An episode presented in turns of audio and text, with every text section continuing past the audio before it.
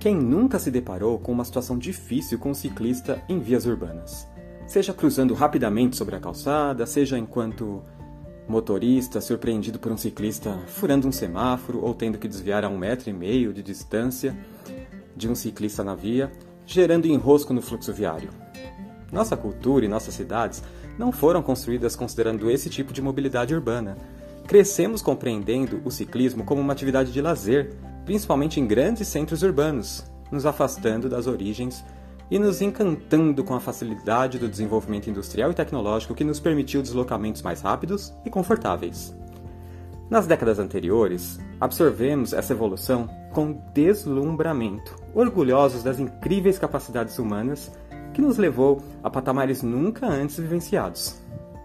Carros potentes, eletrodomésticos eficientes, computadores extremamente rápidos, alimentação preparada de fácil acesso, tudo às nossas mãos. Infelizmente, a ânsia por essas facilidades nos cegou momentaneamente em relação às consequências de tudo isso, sendo até compreensível, tendo em vista a fragilidade humana. Porém, estamos tendo uma oportunidade de conhecer, ter ciência dos impactos desastrosos que causamos e podemos remediar a situação. Tentamos manter as modernidades ao mesmo tempo em que limpamos a sujeira dos estragos, que são muitas. Os gases poluentes provenientes dos motores a combustão, da pecuária, que também engole mais água do que a natureza pode limpar, da produção de energia, de plástico, entre tantos outros, precisam de saneamento de ação efetiva de cada um de nós. O ciclismo urbano, que está tentando adentrar em grandes centros urbanos ao redor do mundo, não sendo diferente no Brasil, acaba encontrando desajustes por aqui, principalmente pelos motivos já ditos anteriormente, sendo um elo fraco que necessita de nossa atenção e apoio. Vejamos por quê.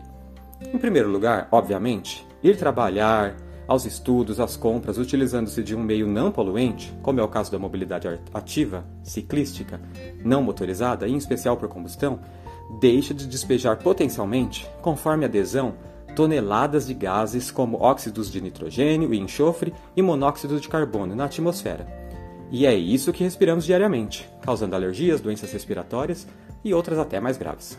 Também, quanto mais migramos motoristas para ciclistas, mais diminuímos a ocupação das vias. As bicicletas ocupam muito menos espaço que os carros, em especial aqueles dotados de um ou dois ocupantes, recorrentes em nossas vias urbanas. Assim, o uso da bicicleta reduz significativamente os congestionamentos nas cidades.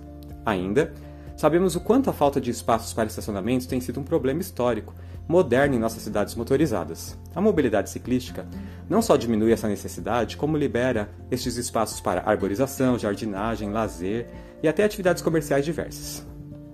Outro aspecto gritante, quase que literalmente em nossas cidades, é o excesso de ruídos. Talvez os moradores das grandes metrópoles já não percebam mais.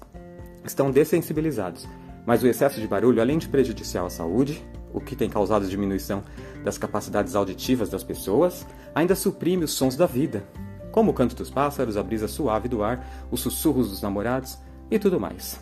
Fora que os ruídos dos carros, motocicletas e veículos pesados, reforçados pelas modificações de escapamentos por pessoas não tão empáticas, ainda, tira, ainda tiram a concentração, equilíbrio e bem-estar dos conviventes.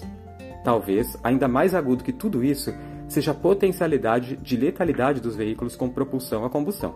Ou seja, motos, carros, ônibus e caminhões matam muito, além de deixar sequelas aos acidentados. Alguns podem dizer que um ciclista está muito mais vulnerável do que um motorista, por exemplo. Mas vulnerável a quê?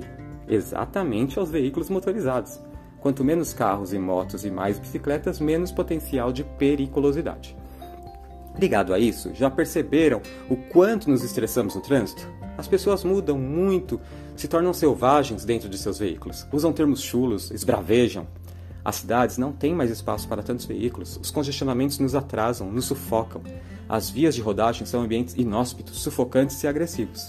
Experimente pedalar, principalmente se a sua cidade se estruturar cada vez mais para isso. Imagine você poder fazer academia, ginástica, sem guardar um horário para isso, sem pagar por isso. Interessante, né? Pedalar, além de tantos outros benefícios, ainda permite que você se exercite em um momento em que não poderia agregar nada de saúde em sua vida. Você escolhe. Ou gasta seu tempo se estressando dentro de um veículo, ou gasta calorias e tonifica seus músculos em cima de uma bike. Claro que alguns dirão: é uma solução para lugares planos, como as cidades europeias. Esta é uma colocação que se repete em São Paulo, por exemplo. Mas para aqueles que sentem alguma dificuldade ou precisam se deslocar com roupas mais formais, nada como uma boa bicicleta elétrica, que traz a maioria dos benefícios aqui elencados e certamente ainda custa muito menos que um veículo a combustão.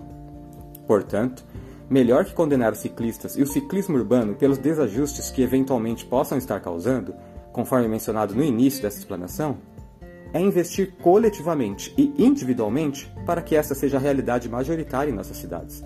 Não precisamos eliminar as diferenças, mas refletir sobre elas, buscando sempre as melhores soluções em prol de todos e de cada um de nós.